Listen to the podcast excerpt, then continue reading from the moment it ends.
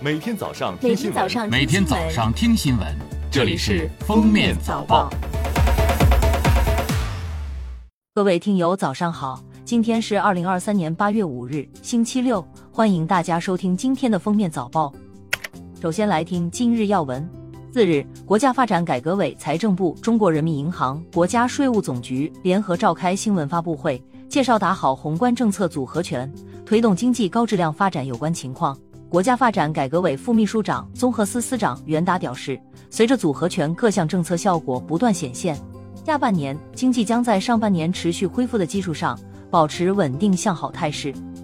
针对中国降准、降息是否仍有空间，中国人民银行货币政策司司长邹兰在发布会上回应称，要持续发挥存款利率市场化调整机制的重要作用，维护市场竞争秩序，支持银行合理管控负债成本，增强金融持续支持实体经济的能力。财政部税政司副司长魏延透露，中国近期将公布税费优惠政策后续安排，稳定预期，提振信心。据自然资源部网站消息，二零二三年上半年全国海洋经济延续较快恢复态势。初步核算，上半年海洋生产总值四点七万亿元，同比增长百分之六点零，增速比一季度提高零点九个百分点。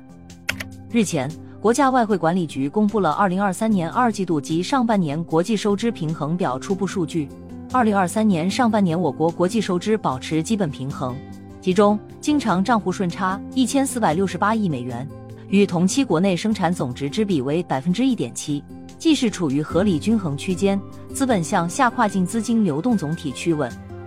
商务部四日宣布，自二零二三年八月五日起，终止对原产于澳大利亚的进口大麦征收反倾销税和反补贴税。八月四日，浙江省宁波市中级人民法院公开宣判十三届全国政协原常委、社会和法制委员会原主任沈德勇受贿一案，以受贿罪判处被告人沈德勇有期徒刑十五年，并处罚金人民币六百万元。对查扣在案的沈德勇受贿所得及其孳息，依法予以追缴，上缴国库；不足部分继续追缴。下面是热点事件。八月四日，中消协公布二零二三年上半年消费维权舆情热点，包括线下演出存在退票难争议，酒店民宿被曝多起毁约侵权纠纷，知名餐饮品牌被曝食品安全问题隐患，视频平台会员服务打了折扣，严许有侵权万象频出，家乐福购物卡限制消费，航空里程积分清零引发消费者不满，共享充电宝被指好借难还，网红竹筒奶茶。被曝食品安全问题、低价旅游团暗存强制购物问题等。八月四日，东航已经接收的两架 C 九幺九国产大飞机首次开启双机商业运营，同日执行上海虹桥至成都天府航线。按计划，每逢周一、周三、周五、周日，东航 C 九幺九将在上海虹桥至成都天府执行四个航班，其他时间每天执行二个航班。